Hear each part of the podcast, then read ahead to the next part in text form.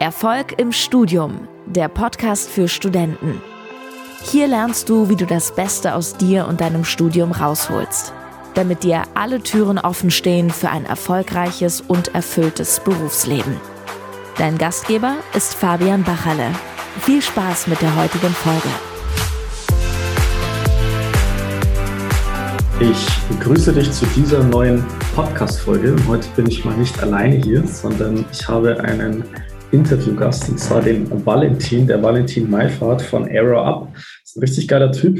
Äh, wir hatten schon ein paar Mal Kontakt und wir haben auch den gleichen Mentor, deswegen sind wir jetzt hier zusammengekommen. Und ich möchte jetzt gar nicht irgendwie so viel über dich erzählen, Valentin.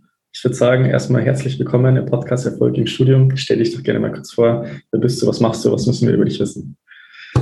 Ja, Fabian, vielen Dank erstmal für die Einladung von deiner Seite aus kann ich nur zurückgeben. Ist auch ein geiler Typ.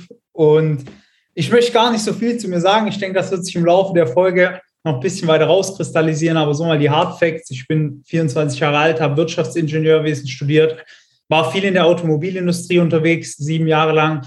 Äh, heißt Porsche, Bosch, Daimler, so bei den größeren Firmen tendenziell.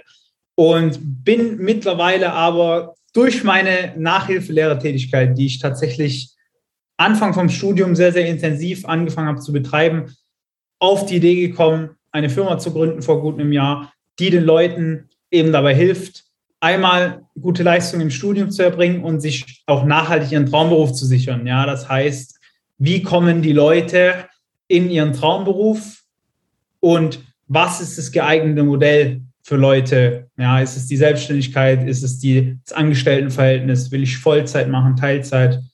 Und dafür sorgen wir bei unseren Klienten, haben da auch schon viele erfolgreiche Leute bei uns durchgecoacht und dafür stehe ich auch mit meinem Namen, beziehungsweise mit dem Namen Arrow Up. Nice.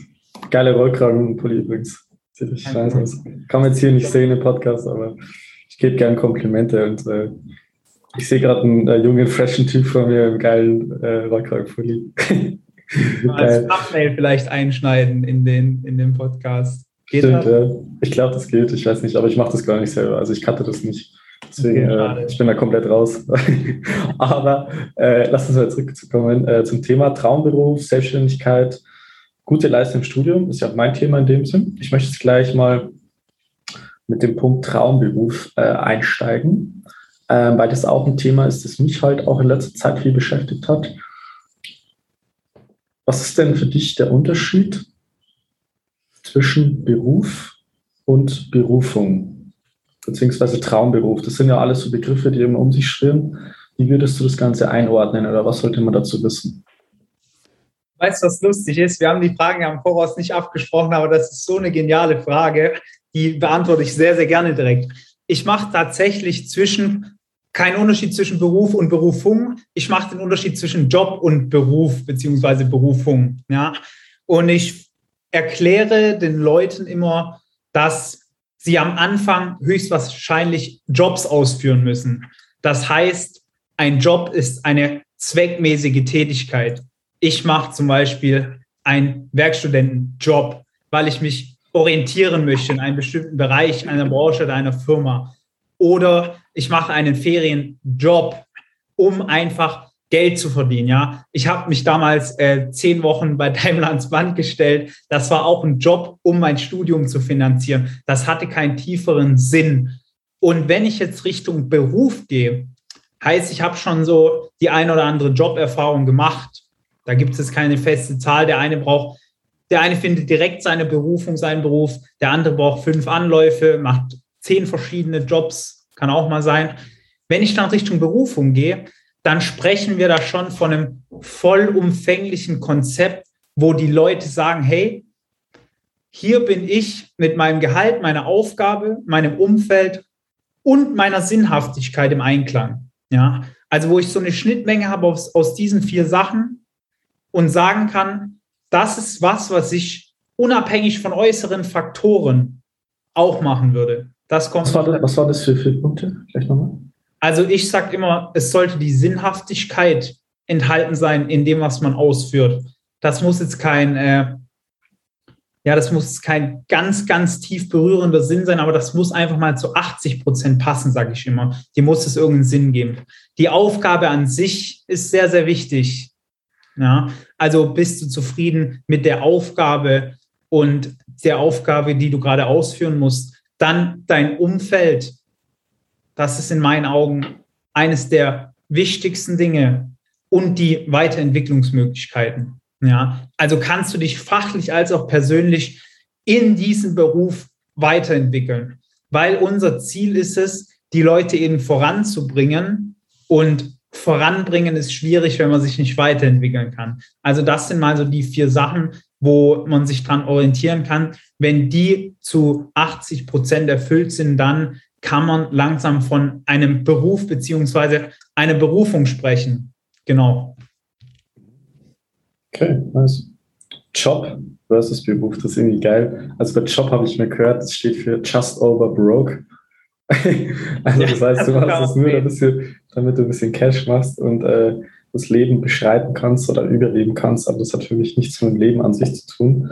Genau. Also da bin ich, bin ich komplett bei dir. Finde ich sehr, sehr geil. Ähm, was würdest du denn sagen? Was wären denn so die einzelnen Schritte, um von einem Job beziehungsweise einem Studium, das man macht natürlich, um äh, sich da weiterzubilden oder halt die nötigen Grundlagen zu schaffen, genau zur Berufung zu kommen oder zu seinem Traumjob? Ja, genau. Da, da, kommen wir ja zu der Methode, die wir im, bei uns im Kern auch anwenden und diese Leute zu ihrem Beruf führen. Das Aller, Allerwichtigste ist mal, und das ist so Punkt Null, und das hast du ja auch immer wieder betont und gesagt, machen. Ja, also nicht daheim im stillen Kämmerchen sitzen und 20 verschiedene Firmen durchsuchen und die ein halbes Jahr lang studieren und schauen, hm, wo könnte es denn passen, sondern einfach mal machen, alle Möglichkeiten nutzen, die man hat, wenn man noch überhaupt nicht weiß, wo es hingehen soll. Ja, ob es jetzt die studentische Initiative ist, ob es der Ferienjob ist bei einer großen Firma, ob es das Projekt mit einem Kumpel ist. Einfach schauen, was habe ich für Möglichkeiten, die ich jetzt schon annehmen kann. Ja, das ist mal Schritt Nummer null sozusagen.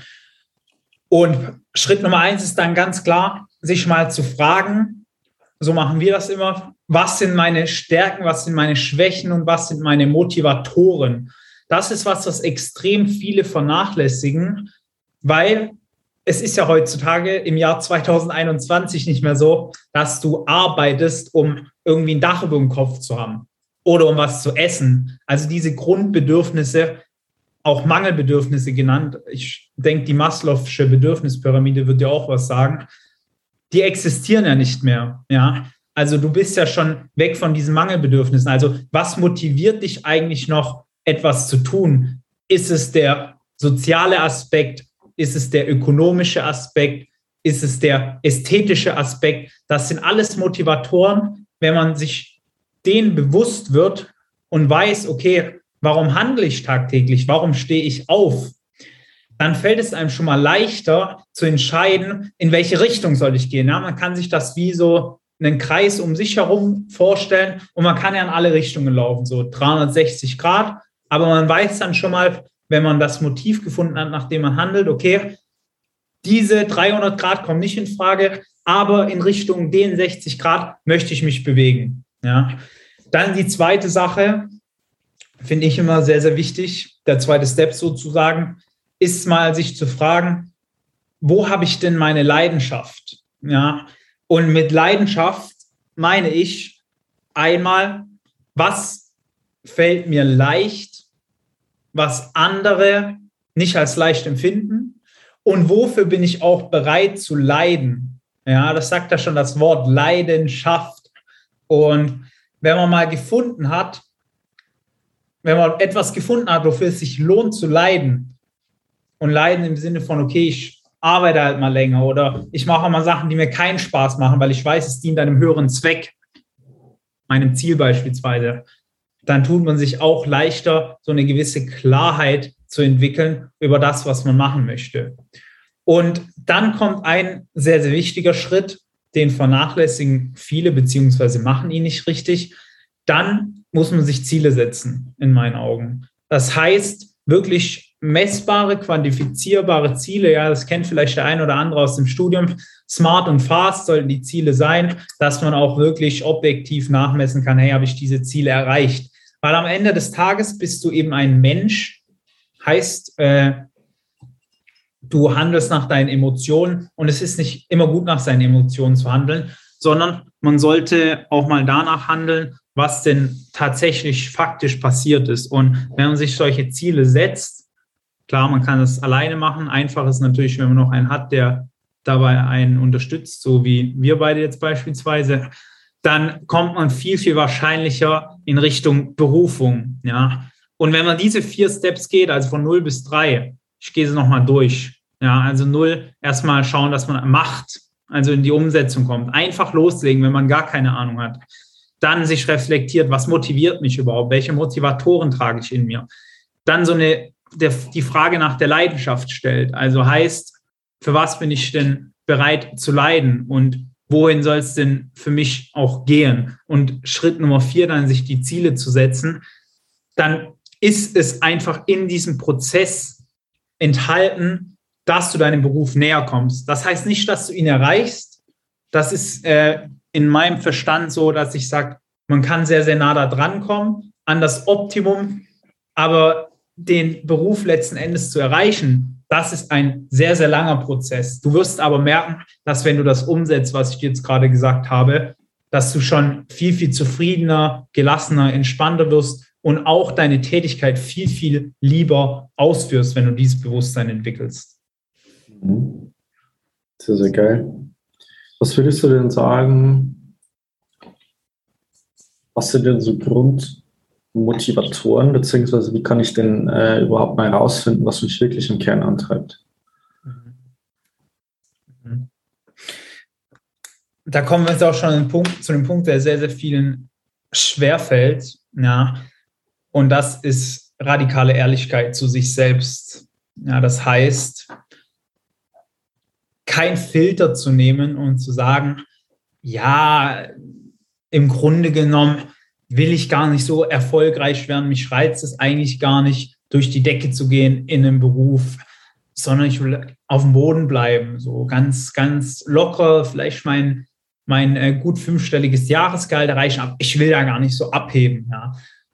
Dabei will man im Grunde genommen, wenn man mal wirklich auf sich selber hört und nicht auf andere außerhalb, ob es die Familie ist oder das Umfeld oder, oder, oder, will man eigentlich voll durchstarten. Man blockiert sich aber selber, weil man diese, ich nenne es jetzt mal Mindset-Blockade hat, diese Denkblockade und zu sich sagt, ja, eigentlich will ich schon, aber wenn ich das radikal ehrlich wenn ich radikal ehrlich zu mir wäre und das durchziehen würde, dann würde vielleicht irgendetwas passieren. Ja, ich werde verurteilt, ich werde abgelehnt, ich habe Probleme damit, mich dann noch in meinem Umfeld zu befinden. Ja, das sind ja so grundlegende natürliche Ängste, wo dein Verstand befürchtet zu sterben. Ja, und deswegen ist es ganz schwierig für die meisten radikal ehrlich zu sich selber zu sein. Aber so Grundmotivatoren gibt es tatsächlich in meinen Augen ja, es gibt diese Grundmotivatoren, so jeder will, äh, wie es in der Maslow'schen Bedürfnispyramide gezeigt ist, so schlafen, was zu essen haben, soziale Kontakte. Aber das ist heutzutage eben, wie ich es gesagt habe, alles erfüllt. Und wie man das selber herausfinden kann, was einen motiviert, ist eben einmal diese radikale Ehrlichkeit zu sich selbst. Ja, also mal zu hinterfragen, hey, was ist es denn wirklich, was mich antreibt? Und das kann man auch spüren. Ja, jeder, der das schon mal hatte, also wo er was getan hat, was er dann auch gespürt hat, dass es ihm Kraft gibt, Energie. Da komme ich auch gleich noch dazu, zu dem Punkt Energie. Der, der weiß einfach, das ist das Richtige und befürchtet aber vielleicht, wenn er das jetzt macht, wenn er dem nachgeht, ob es jetzt was Soziales ist oder was, ähm, was nur mit Geld zu tun hat oder was, was eben ästhetisch betrifft, das ästhetische Motiv, Fotograf oder sowas ist was furchtbar ästhetischer äh, Beruf, ja, ja, dann hat er irgendwie Sorge, dass was passiert, was nur in seinem Kopf passiert und nicht in seinen Gedanken. Und darum ist es so extrem wichtig, sich zu fragen, was gibt mir denn bezogen auf meinen Beruf beziehungsweise meine Karriere Energie? Was raubt mir die Energie? Und wobei tue ich mich sehr, sehr leicht, das auszuführen, ja? Und dann findet man, wenn man sich diese Fragen stellt, das ist schon mal das ist schon mal der erste große Hebel, den man in Bewegung setzen kann, wenn man sich schwer tut, so Motivatoren von sich selber zu finden. Ja. Hm. Ja, sehr, sehr geil. Äh, was mir dazu gerade einfällt, deswegen habe ich ja die Frage gestellt, weil ich es mega spannend finde, wie du so an diese ganzen Dinge rangegangen bist, weil ich habe die Erfahrung gemacht, dass halt selbst, wenn man sagt, man ist halt radikal ehrlich zu sich, einfach nur so diese oberflächlichen Motivatoren erstmal rauskommen, was vollkommen okay ist, weil das ist so der erste Schritt von dieser Entwicklung, zu sagen, ja, so, also wenn ich ganz ehrlich zu mir bin, ich habe schon Bock, einfach mal Geld zu verdienen. Ich finde es halt einfach geil. Also ich habe Bock, Geld zu verdienen. Ich möchte, ich habe Bock, irgendwie mal einen geilen Urlaub zu machen, ohne dass ich aufs Geld schauen muss oder fett essen zu gehen oder so. Da haben wir schon mal die meisten Probleme damit zu sagen, sie geben, sie geben das zu. Ähm, für mich sind das halt so, so eher so bewusste, also eher unbewusste, dann wären es bewusste äh, Motivatoren und dann ist halt so die nächste Ebene, was ich halt so letztendlich in Erfahrung gebracht habe, ist, dass man so die unbewussten Motivatoren erkennt. Also was sind jetzt vielleicht irgendwelche Absichten, mhm. die man vielleicht gar nicht so sieht und die man vielleicht gar nicht so haben möchte oder anerkennen möchte und die einen trotzdem antreiben in dem Sinn. Und ähm, deswegen wäre zum Beispiel eine Sache für mich oder finde ich eine extrem geile Übung, sich halt einfach mal wirklich mit seinen Werten auseinanderzusetzen. Also sozusagen, okay, was sind denn wichtige Eckpfeiler in meinem Leben, die ich immer erfüllt haben möchte in meinem Beruf, vielleicht auch in meinem Privatleben und so weiter, was mir persönlich wichtig ist. Das ist zum Beispiel eine geile Sache. Oder eine zweite Sache, ich weiß nicht, ob du diese Übung kennst, finde ich auch sehr, sehr geil, die nennt sich Perfect Day. Also, dass du dir überlegst, wie sieht denn mein perfekter Tag aus? Mal angenommen, ich muss jetzt diesen, das restliche Leben lang so leben. Und da müsste alles drin sein, worauf du Bock hast. Also wann stehst du auf, wo stehst du auf, in welcher Stadt, äh, was machst du beruflich, äh, machst du überhaupt was beruflich? Oder checkst du einfach nur fünf Minuten dein Aktienportfolio und machst den ganzen Tag irgendwelche sozialen Projekte, äh, gehst du irgendwie nachmittags zum Golfen mit irgendwelchen Leuten, bist du irgendwie im Kindergarten, bist du irgendwie bei deiner Familie die Hauptsache Zeit? Oder bist du irgendwie Surfer auf Hawaii, keine Ahnung was. Mhm. Und es geht nicht darum, dass das Ganze realistisch dann umgesetzt wird, sondern einfach für sich ein Gespür zu bekommen, was ist mir denn wichtig, was sind denn Sachen, die ich gern mache und daraus letztendlich Werte ableiten und daraus letztendlich auch diese inneren äh, Motivatoren in dem Sinn. Das ist zum Beispiel eine geile Übung, die ich jetzt einfach so mitgeben kann, was halt bei mir sehr, sehr gut geholfen hat, äh, weil du wegkommst, so, ah, fuck man, du musst drüber meditieren, was dir Spaß macht und dann machst du tausend mhm. Sachen, die du ausprobierst, sondern einfach mal Praxis und zu sagen, okay, worauf habe ich denn Bock? Was könnte ich denn den ganzen Tag über so machen? Weil dann hast du nämlich automatisch diese Freude inkludiert, was dir Spaß macht, dann hast du automatisch deine Werte inkludiert von Sachen, die, denen du Gewichtung gibst und hast automatisch halt äh, unbewusste Sachen drinnen, die du einfach geil findest oder einfach Bock drauf ja. hast in dem Sinn. Ja, feiere ich solche Übungen. Das ist hilfreich, wenn man, wenn man gar nicht weiß, wo es äh, lang gehen soll.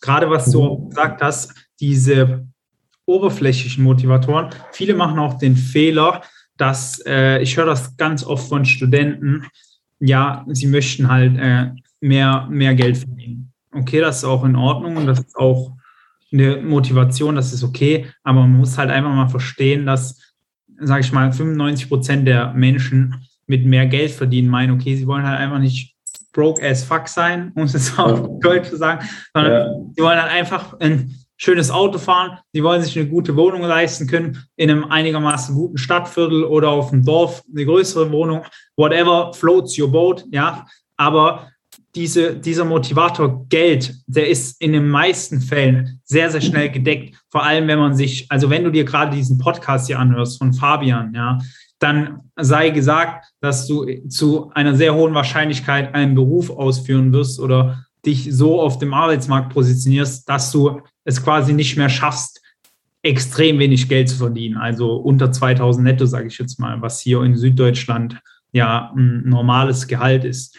Also man muss sich nicht so viele Gedanken um das Geld machen, sondern das Geld kommt sowieso automatisch, zumindest in einer gewissen Menge. Und da ist so eine Übung wie The Perfect Day, dass du deine wirklichen Motivatoren erkennst, ja, ist natürlich sehr, sehr cool.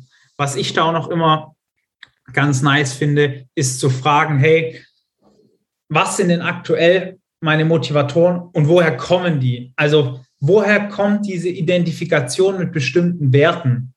Sei es jetzt, okay, ein Glaubenssatz, ich muss hart arbeiten, um viel Geld zu verdienen, oder sei es dieser Wert, ja, du musst, du musst immer allen recht machen. Ja, also guck, dass du mit allen gut bist, sonst geht das nicht gut aus.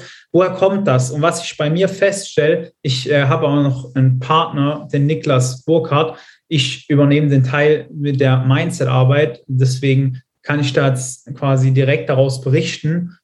Was ich bei mir immer wieder feststelle und bei unseren Coaching-Teilnehmern, diese Werte kommen extrem oft von den Eltern. Und mit extrem oft meine ich zu 70 bis 80 Prozent. Ja. Diese Werte sind wirklich eingeflößt von den Eltern, einfach weil du permanent durch diese Wiederholung, dass du es jeden Tag gesehen hast für mal mindestens die ersten 17, 18 Jahre deines Lebens, sind die einfach in deinem Kopf eingebrannt und programmiert wie bei so einer Software. Und das Schöne ist aber, und das hatten wir in dem, als du in dem Podcast von mir warst, hatten wir das mal, wenn man sich bewusst darüber wird, das ist die erste Stufe, um das abzuändern, dass man es abändern kann, dann ist man schon mal einen Riesenschritt weiter und kann im nächsten Schritt dann dafür sorgen, dass man mit einem Mentor zusammen über verschiedene Übungen, Meditation, ja, man muss natürlich die richtige Methode für sich finden, wie man aus diesen Mustern rauskommt. Aus diesem, ich nehme einen Wert an von meinem äußeren Umfeld und der ist jetzt aber dysfunktional und führt mich nicht zum Ziel wie kann ich jetzt einen neuen Wert annehmen? Was ich da mhm. als Tipp mitgeben kann, Sprache erschafft immer einen neuen Raum. Das heißt, wenn ihr das mal ausgesprochen habt, Beispiel, ihr kriegt von euren Eltern mit, hey, wenn ich mehr Geld verdienen will, muss ich auch mehr arbeiten. Wir sind in 2021, haben das Internet haben quasi die Möglichkeit, Inhalte x-fach zu verbreiten, können viel, viel schneller skalieren und automatisieren, als das jemals in der ganzen Geschichte der Menschheit möglich war. Dieser Glaubenssatz, ich muss härter arbeiten, um mehr Geld zu verdienen, der greift einfach nicht mehr. Aber wenn du ihn hast, dann hast du das Problem, dass du ihn immer wieder bestätigen musst. Ja, also du kannst einfach mal sagen, und es ist wirklich so einfach, dich vor den Spiegel stellen und zu dir selber sagen, hey, ich muss nicht härter arbeiten, um mehr Geld zu verdienen, sondern ich muss mehr nachdenken, smarter arbeiten, smarter handeln, was auch immer, ja. Und diese Sprache, die dann im Raum steht, die erschafft einen neuen Raum und da kann man auch wieder Beweise dafür finden, so. Ah ja, stimmt, das funktioniert ja. Es gibt Leute, die, keine Ahnung, können irgendeine bestimmte Programmiersprache, die können verlangen, was die wollen pro Stunde, zum Beispiel. Also Beweise finden, dass es klappt. Und so kann man auch seine Motive beziehungsweise seine festgefahrenen Motivatoren und Glaubenssätze überarbeiten, nenne ich es jetzt mal. Ja. Ja, das Ding ist halt, ist halt schon richtig advanced, da die meisten Leute checken halt wirklich gar nicht, was sie so für Glaubenssätze oder innere Überzeugungen haben oder hatten noch nie da was gehört. Ja. Ich meine, meine Podcast-Hörer, die verfolgen mich wahrscheinlich schon ein bisschen länger oder haben sich schon andere Inhalte reingezogen oder sind vielleicht auch unsere Coaching-Teilnehmer. Die wissen jetzt genau, wovon du sprichst, aber das Ding ist halt, das, was mich halt irgendwie so schockiert, ist, dass die meisten Menschen komplett halt so im Dunkeln tappen und sich für sich so eine Scheinwelt aufgebaut haben von, naja, das Leben ist halt so und äh, die wissen halt gar nicht, dass es das ein Glaubenssatz ist. Zum mhm. Beispiel das Denken so, ich muss halt einfach mehr lernen, um erfolgreich im Studium zu sein. Verstehst du, wenn du das nicht, ja. nicht bewusst bist, dann hast du schon verloren, dann kannst du ja auch ja. nichts machen. Das ist richtig traurig, aber das ist halt so die Wahrheit, dass halt der normale Mensch äh, einfach sich nicht seine Glaubenssätze im Klaren ist. Und da kann man natürlich dran arbeiten. Also klar, diese Übung macht, macht schon Sinn. Ähm, vielleicht jetzt eine, eine, kurze Ergänzung dazu. Wenn du halt das, wenn du zum Beispiel vor dem Spiegel stehst und das Ganze aussprichst und du merkst, dass es einen inneren Widerstand in deinem Körper gibt. Und du merkst so richtig, boah, fuck mal, das fühlt sich irgendwie gar nicht gut an und du bist ja komplett im Widerstand, dann solltest du sozusagen auf den Körper hören und sagen, okay, dieser Widerstand ist deswegen da, weil ich es einfach nicht glauben kann was okay ist in dem Sinn, aber dann solltest du vielleicht eine Ebene tiefer einsteigen. Wenn du zum Beispiel sagst, so ja, äh, ich kann alles schaffen, was ich äh, mir vornehme oder so, dass das mein neuer Glaubenssatz ist, oder mein Erfolg hängt nicht von meiner Arbeitszeit ab oder von meiner Lernzeit, dann ist es halt so ein, dieses Endlevel komplett losgelöst, aber dann zum Beispiel softer einzusteigen und zu sagen, okay, ich kann die gleichen Ergebnisse erzielen, und weniger dafür lernen müssen. Okay, glaube ich mir das? Ja, wahrscheinlich schon, weil wenn ich ein paar Sachen verändere, dann habe ich ein richtiges System, habe ich ein paar neue Methoden, dann kann ich mir das aneignen. dann ist halt wichtig, wie du sagst, sich die Bestätigung halt irgendwie im Außen zu suchen, einfach nur für unser Ego, für unseren Verstand, damit der Verstand checkt, ah ja, stimmt, dass du laberst dir jetzt kein Bullshit rein. Äh, und deswegen macht es Sinn und dann kannst du die nächste Stufe angehen. Also so, dass du so deine Glaubensgrenze erweiterst von dem, was du für Überzeugungen hast. Weil wenn du zu krass einsteigst, dann ist es einfach eine reine Selbstverarsche. Äh, also wie gesagt, je nachdem, an welchem Punkt man sich befindet, aber dann ist es halt eine, eine Selbstverarsche und irgendwann checkt man das auch selber, wenn man sich dann zu viel Scheiße einredet. Und irgendwann denkst du, ja, ich erzähle mir die ganze Zeit so Bullshit. Aber es stimmt gar nicht so, wie ich ja. mir das selber erzähle. Also da muss man meiner Erfahrung einfach ein bisschen aufpassen, dass man es nicht übertreibt, weil sonst einfach nur so Selbstverarsche in dem Sinn. Genau. Finde ich sehr, sehr geil. Ähm, ich hätte jetzt noch mal eine Frage an dich. Also du hast jetzt schon gesagt, es geht um ähm, Traumberuf, das haben wir jetzt schon behandelt, auch so Sachen wie Selbstständigkeit, Unternehmertum, Angestelltenverhältnis. Möchte ich jetzt nicht zu tief rein, weil ich weiß, es ist ein ultra großes und komplexes Thema äh, wenn man sich damit mal auseinandersetzt, weil das ist nicht damit getan, so ja, du bist halt selbstständig und dann kannst du halt machen, was du willst. Äh, es ist halt einfach nicht so. Äh, das denken halt auch viele. Ja. Äh, und das halt mit so viel Glaubenssätzen und so behaftet, mit so viel Vorurteilen. Äh, und wie du sagst, meistens übernimmt man das, was man von den Eltern lernt und dann hinterfragt man das auch nicht mehr. Deswegen ähm, gibt es ein paar Facts, wo du sagst, so, das sind Sachen, wenn ich die früher gewusst hätte über bestimmte Arbeitsverhältnisse oder Arten zu arbeiten, die mir weitergeholfen hätten, wenn ich mich noch gar nicht mit solchen Themen beschäftigt habe. Kannst du noch konkreter darauf eingehen? Also meinst du es quasi Fakten? Also ich meine, du, du arbeitest ja mit den jungen Leuten zusammen. Du kennst ja wahrscheinlich die, die Hindernisse, die, es, die man am Anfang hat. Zu sagen, äh, ich habe ein gewisses Bild, über eine gewisse Art zu arbeiten. Was sind, sind denn so Hindernisse, wo du sagst, ah ja, das ist ja eigentlich komplett offensichtlich, aber wenn ich das damals gewusst hätte, dass das ein Hindernis ist, dass ich mir das selber im Weg stehe, dann wäre ich zumindest mal zum Beispiel offener gewesen oder dann hätte ich da einfach eine ganz andere Perspektive bekommen. Genau, also gerade ein gutes Beispiel, was du angesprochen hast, ist, dass man in der Selbstständigkeit machen, was machen kann, was man möchte und im Angestelltenverhältnis dieses Problem hat, dass man ja angestellt ist und in einem anderen Mann oder Frau übergeordnet ist. Und viele Leute haben vom Arbeiten ein falsches Bild. Ja. Am Ende des Tages sind die Leute, die einem fachlich übergeordnet sind oder nicht nur fachlich, auch personell übergeordnet sind, sind auch nur Menschen. Und Menschen wollen im Regelfall zum Großteil was Gutes für andere Menschen, für sich selber und für andere Menschen auch. Ja. Das heißt, wenn du jetzt vielleicht gerade das Bild hast, so Arbeitnehmer zu sein, äh, ist nicht das, was ich machen möchte, dann kann ich sagen, ist schwierig, weil wenn du anfängst, selbstständig zu werden, dann solltest du dich auch erstmal selber als deinen eigenen Arbeitnehmer betrachten. Ja, das ist vielleicht mal so Grundsatz äh, Nummer eins. Weiß nicht, ob das die Richtung ist, auf die du abgezielt hast. Ja.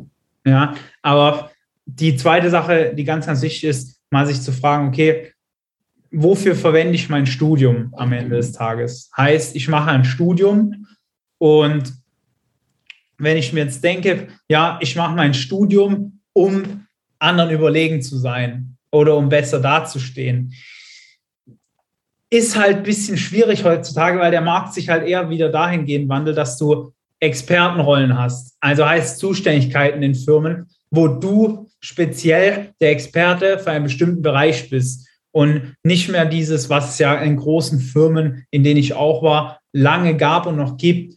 Ja, wir machen alles so irgendwie zusammen und die Zuständigkeiten sind etwas intransparent und schwammig. Hauptsache, die Masse bewegt sich nach vorne. Ja, kommen wir eher wieder hin zu so einem, hey, für was bist du, du zuständig? Wo was bist du der Experte? Was kannst du? Also sich ein Studium, sich zu fragen, wofür setze ich das Studium konkret ein im Arbeitsmarkt, im Arbeitsleben um auch nicht in diese Falle zu treten, ja, ich nutze mein Studium dafür, um am Ende des Tages zu sagen, ich bin irgendwie besser in der Arbeit oder ich bin anderen überlegen, sondern ich habe halt einfach was zusätzlich gelernt, was andere nicht gemacht haben. Ja, wenn ich da ganz kurz einhaken darf, ich finde es so geil, dass du über Experten sprichst, weil, also ich bin komplett bei dir, dass du sagst, je spezifischer du, sag ich mal, für ein Thema stehst oder ein Problem lösen kannst innerhalb von Unternehmen, desto erfolgreicher bist du finanziell oder wie auch immer, desto mehr Möglichkeiten hast du,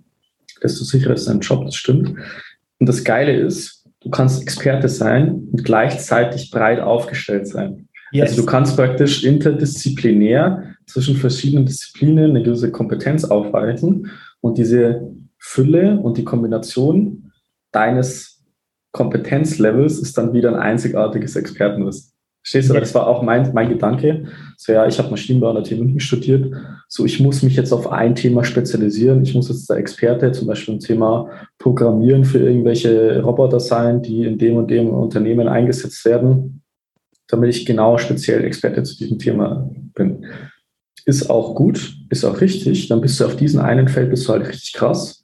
Aber du kannst auch richtig krass werden, indem du als Experte mehrere Disziplinen vereinst und dadurch, dass du halt breites Wissen hast, hast du auch wieder für ein spezifisches Problem eine einzigartige Kompetenz und bist Experte für ein gewisses Thema, um ein spezifisches Problem auch lösen zu können. Und das ist halt geil, wenn du es checkst, weil dann kannst du sagen, ich kann dieser Experte sein, der nur ein Thema sein ganzes Leben lang bearbeitet. Wenn ich jetzt so dieser IT-Nerd bin und ich sitze den ganzen Tag vor PC und programmiere, dann ist das gut und recht, dann kannst du damit erfolgreich sein. Du kannst aber auch erfolgreich sein, indem du sagst, du bist ein IT-Nerd und gleichzeitig interessierst du dich für äh, Rhetorik und ähm, gleichzeitig interessierst du dich für irgendwelche ähm, Sprachen oder so und hast eine Leidenschaft für Sprachen und sprichst halt einfach zehn Sprachen oder so. Das ist eine krasse äh, Expertise, die du hast. Das ist auch eine gewisse Einzigartigkeit. Also du bist breit aufgestellt und trotzdem Experte in diesem Thema. Wobei ich da sagen muss, äh, ich finde das gut, wenn jemand zehn Sprachen spricht. Die Frage ist immer, also um da den deinen äh, Hörern auch einen Mehrwert mitzugeben. Die Frage ist immer, das Wort Mehrwert habe ich gerade verwendet, das werde ich jetzt nochmal verwenden. Wie ist das Businessmodell von der Firma aufgestellt? Ja, wenn es jetzt überhaupt nicht um Sprachen geht, klar, das ist nice to have, dann, wenn man so zehn Sprachen spricht und das ist auch ein cooler Soft Skill, aber ich gebe unseren Teilnehmern mit, dass sie sich fragen sollen, hey, wie funktioniert das Geschäftsmodell von eurer Firma? Also wie, wie wird in der Firma, wo ihr rein wollt, Mehrwert geschöpft? Heißt ein gewisser Wert, für den der Markt da draußen noch Geld bezahlt. Und wie positioniert man sich dann in diesem Ablauf, also Mehrwertcycle? Es gibt da verschiedene Schritte. Wenn Autos hergestellt werden, brauchen die ja erstmal das Material, dann müssen sie gebaut werden, dann müssen sie ausgeliefert werden, beziehungsweise vertrieben werden. Und dann wird After Sales gemacht, heißt, äh, der Kunde wird im Nachhinein noch betreut. Und da gibt es ja so verschiedene Schritte, die eben Wert erzeugen, Wert schaffen. Und ich sage immer, schaut, dass ihr euch innerhalb von diesem Mehrwertcycle mit einer sogenannten EKS-Strategie positioniert, also diese engpasskonzentrierte Strategie, dass jeder weiß, wenn es in einem dieser relevanten Mehrwertschritte, wo diese Firma wirklich Umsatz macht, klemmt, kann ich den Herr oder Frau XY dazu fragen. Weil dann lassen sich diese Leute nicht mehr ersetzen. Viele Leute sagen ja immer so, ja, ich kann, also ich kann alles, dann sage ich meistens, hm, die, die alles können, sind auch meistens die, die als erstes fliegen, weil keiner so genau sagen kann. Also wenn es mal brennt, irgendwie äh, Corona-Krise, eine Firma, die zumachen muss, dann sind die, die alles können, halt leider auch die, die relativ schnell fliegen, weil keiner so wirklich sagen kann, was macht denn die Person so relevant ist, dass sie hier noch im äh, Unternehmen Geld bekommt. Ja? Ja, ja. Aber grundsätzlich stimme ich dir zu, es ist sinnvoll zu sagen, ich bin zum Beispiel der IT-Typ Nebenher interessiere ich noch für Rhetorik und darum bin ich im Betriebsrat tätig oder sowas in der Richtung. Ja, das ist natürlich auch, äh, sinnvoll. 100%. Das Ding ist halt, das ist halt richtig advanced, weil ich, also ich bin da komplett bei dir. Also, weil du machst ja verschiedene Entwicklungsebenen durch, mit Traumjob, Berufung finden und so weiter. Und du hast das ja schon gesagt, die erste Ebene, du hast gar keine Kompetenzen, du machst einfach einen Job. Warum? Damit du Geld verdienst. So, die zweite Ebene ist, du eignest dir eine gewisse Fachkompetenz an, mit dieser Fachkompetenz kannst du dann einen gewissen Job ausführen. Die nächste Ebene ist für mich, ich entwickle neben diesen Kompetenzen eine gewisse Sozialkompetenz. Weil meistens so, zumindest bei Akademikern, wirst du irgendwann nicht durch deine, für deine Fachkompetenz bezahlt, sondern durch deine Sozialkompetenz. Mhm. Wie kannst du im Unternehmen mit Mitarbeitern, vielleicht mit Kunden interagieren? Und die letzte Ebene ist für mich genau das, was ich jetzt gesagt habe. Okay, du kannst halt einfach deine Interessen, deine Leidenschaft, deine Talente einfach nachgehen, folgen und es fügt sich dann zu einem Beruf, was du für dich als Mehrwert hast. Ja. Ich sage jetzt nicht, dass man dann jeden Tag die zehn Sprachen irgendwie dann auch äh, verwenden muss, wenn es keinen Mehrwert für das Unternehmen hat, aber du bist dann weg von, ich positioniere mich jetzt auf eine Stelle, was absolut richtig ist und das ist auch für jeden immer notwendig, hinzu, ich bin einfach ein geiler Typ, so wie du oder wie ich, wir haben es drauf, wir machen einfach das, worauf wir Bock hast und ein Ausdruck genau. von dem ist praktisch das, was wir beruflich machen. Cool, dass du es gerade angesprochen hast mit den unterschiedlichen Ebenen. Ich sage immer, es gibt so vier wesentliche Ebenen, auf denen man sich bewegen kann und je höher man da kommt, desto wertvoller wird man auch für die Firma. Das heißt, desto höher ist die Verhandlungsmacht, die man selber ausüben kann. Und die erste Ebene ist so der Ressourceneinsatz, nenne ich das immer, ja. Du kommst quasi, kommst da im Hemd oder im Polo, kommst in die Firma rein, sagst, hallo, hier bin ich, macht mal irgendwas mit mir. Ihr habt meine Zeit eingekauft, meine Energie und mein Know-how. Let's go. Ja. Und das halt so, kann man so ein Euro-Zeichen hinmachen, weil das sind halt meistens nicht die Jobs oder Berufe, die gut bezahlt werden. Ja. Die nächste Stufe wäre dann so die Mehrwertstufe. Das heißt, das ist die Stufe, wo du schon fähig bist, einen gewissen Mehrwert zu erzeugen für jemanden. Sei es du, du sortierst irgendwas selbstständig, damit man mehr Klarheit, besseren Überblick bekommt. Du bist in der Lage, gewisse Prozesse schneller zu gestalten, ja, oder du schaffst es einfach, zu kommunizieren, so dass in der Firma bessere Laune ist. Ja, das sind jetzt zum Teil softe Faktoren, die man nicht ganz messen kann, aber können auch messbare Faktoren sein. Aber das ist schon mal eine Stufe drüber, dass du so einen Mehrwert erzeugst. Und das sollte auch immer deine Absicht sein. Ich denke, dass da sind, äh, das die Stufe, wo viele deiner Zuhörer auch sind. Hey, wenn ich in eine Firma gehe, muss, muss ich immer die Absicht haben, Mehrwert zu erzeugen, weil dann bin ich grundsätzlich schon mal interessant für die ganzen Leute. Wenn ich dann noch eine Stufe höher gehe, und da sprechen wir dann äh, schon von Leuten, die sehr, sehr attraktiv sind für den ganzen Arbeitsmarkt und auch viel verlangen können, abhängig vom Markt natürlich. Das sind die Leute, die ein konkretes Problem lösen. Ich habe vorher diesen äh, Cycle angesprochen, diesen Mehrwertcycle, äh, der, der, dem es in jedem Unternehmen gibt. Ja, also wie der Wert erschaffen wird im Unternehmen. Und wenn man jetzt ein konkretes Problem lösen kann, also heißt, ich löse das Problem, dass bei uns, als ich noch damals bei Daimler war, gab es ein Problem, dass die Autos nicht genügend Abstellplätze hatten. Ja? Und es wurde dann eben an einer Software gearbeitet, die es automatisch ermöglicht hat, immer die optimalen Abstellplätze zu ermitteln.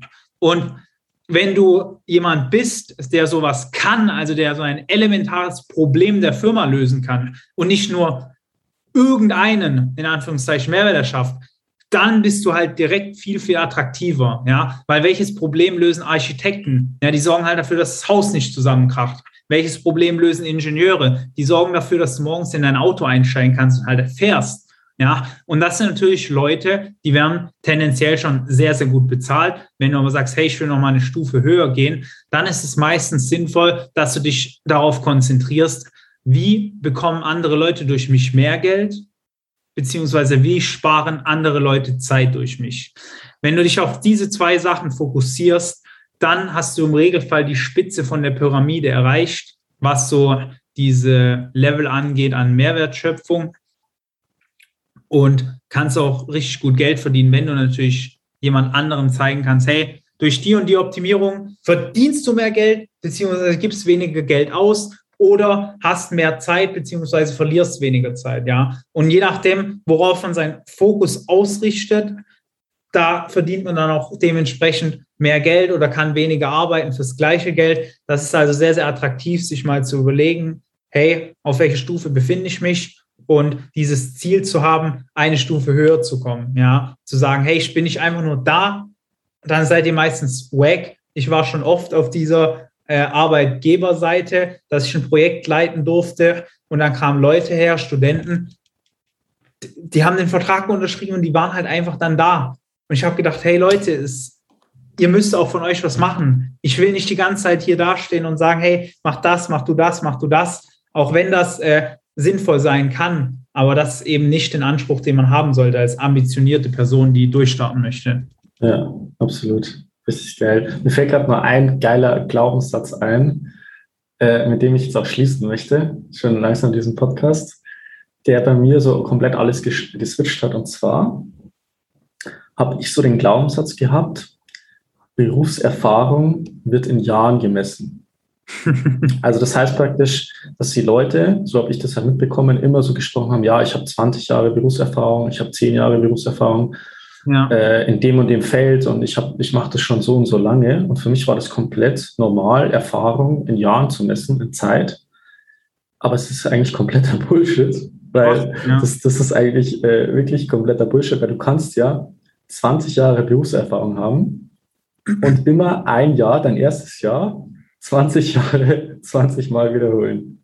Du kannst ja. 20 Jahre das Gleiche machen. Dann hast du zwar 20 Jahre Berufserfahrung, aber eigentlich hast du nur ein Jahr Berufserfahrung. Ja. Oder du kannst auch innerhalb von einem Jahr so viel Erfahrung sammeln, so viele Entscheidungen treffen, so viele Wege gehen, so viel Bullshit auch durchmachen, Fehler machen und auch Kompetenzen dir aneignen, wie ein anderer in 20 Jahren nicht machen würde wahrscheinlich. Also das sehe ich vor allem jetzt nicht nur im Angestelltenverhältnis, da geht es auch, aber vor allem halt in Richtung Unternehmertum. Wenn ich mir überlege, was ich jetzt die letzten zwei Jahre durchgemacht habe, ich sage es jetzt auch positiv im Sinn von, sage, ich habe ein Unternehmen von Null an aufgebaut, ich habe äh, Kunden gewonnen, äh, ich habe mit null Euro Startkapital das Ganze aufgebaut, ich habe äh, Mitarbeiter eingestellt, ich habe eine gewisse Führungspersönlichkeit, ich habe Mitarbeiter eingestellt, ich habe Mitarbeiter entlassen müssen, ich habe äh, gewisse äh, Marketing-Skills mir angeeignet. Ich habe viele Sachen ausprobiert.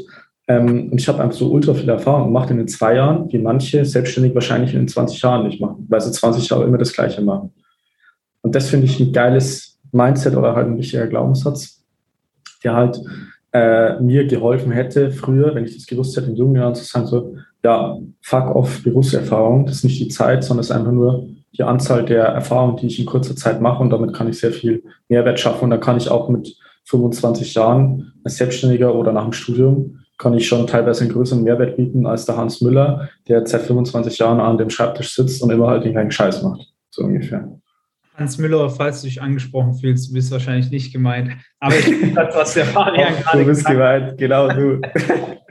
ich fühle das, was der Fabian gerade gesagt hat. Auch von mir die abschließenden Worte. Äh, vielen, vielen Dank dafür, Fabian, dass wir die Podcast-Folge heute zusammen gemacht haben.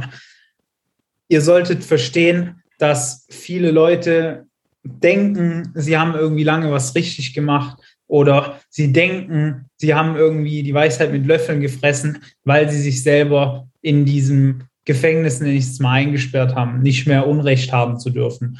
Und wenn es dann halt mal nicht klappt, ja, sei es den Job, den man sich, für den man sich bewirbt, oder sei es das, den Beruf, den man anstrebt, wenn man dann halt abgelehnt wird, einfach weitermachen, ja.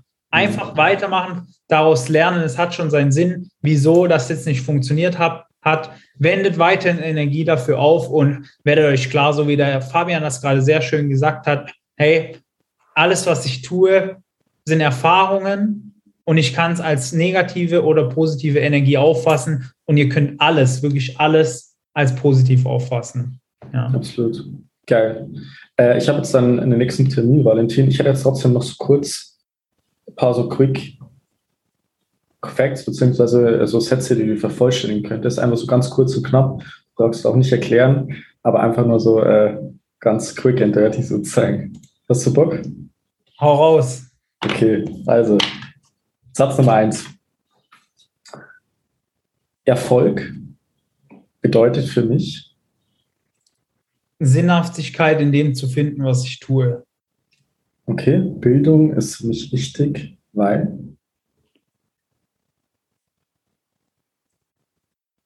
man selbst darüber entscheiden kann, wie weit und in welche Richtung es geht. Mhm. Mein Lieblingsbuch ist Cashvertising. Cashvertising? Ja, da habe ich auch ein sehr, sehr elementares Learning ausgezogen. Ähm, das sind die Life Force 8, die acht Grundkräfte, wegen denen jeder Mensch handelt. Und das Buch hat damals tatsächlich den Switch in mir ausgelöst oder hat viel dazu, beige dazu beigetragen, dass ich jetzt hier sitze und mhm. erfolgreich selbstständig bin und anderen Leuten sogar noch dabei helfe, die richtige Richtung für sich zu finden. Nice. Okay. Die beste Gewohnheit, die man haben kann, ist? Tatsächlich regelmäßig gute Dinge zu tun, also bewusst gute Dinge zu tun. Okay, nice. Und der, best und der letzte Satz ist, der beste Tipp, den ich jemals bekommen habe, ist? der ist tatsächlich von meiner Mutter, ja, weil ich den immer wieder äh, mir in den Kopf rufe. Man muss dazu sagen, meine, ich komme aus einer einfachen Arbeiterfamilie, aber das äh, hat, hat sich so in mein Hirn eingebrannt. Akzeptiere jeden so, wie er ist. Du kannst es eh nicht ändern, sondern nur dich selbst. Nice. Richtig geil. Dann nochmal vielen Dank für deine Sehr Zeit, Valentin. War, war richtig geil mit dir. Hast richtig gefeiert. Für alle, die jetzt mehr wissen wollen, einfach äh, auf arrowup.de, wenn ich das richtig sehe, oder Name auf Instagram eingeben. Oder auf Instagram, genau. Wald, genau, da kann man sich gern mit äh, dem Valentin da connecten, austauschen und so weiter. Ähm, einfach mal persönlich in Kontakt treten. Ich kann es nur empfehlen, einfach die Gelegenheiten hier zu nutzen, wenn ich hier äh, super coole, smarte Leute vorstelle, dass man dann auch mit denen in Kontakt tritt. Und ansonsten ähm, ja, wünsche ich euch noch einen wunderschönen Tag. Viele Grüße aus München. Bis zum nächsten Mal. Euer Fabian und Valentin. Bis dann. Ciao, ciao. Vielen Dank, dass du heute wieder dabei warst. Willst du wissen, wie du das nächste Level in deinem Studium erreichen kannst? Dann buche dir jetzt ein kostenloses Beratungsgespräch mit Fabian. In diesem einstündigen Gespräch wird ein individueller Schritt-für-Schritt-Plan für dich erstellt. Du lernst, wie du motiviert, strukturiert und effizient Bestnoten erzielst. Besuche dazu jetzt fabianbachele.com/termin.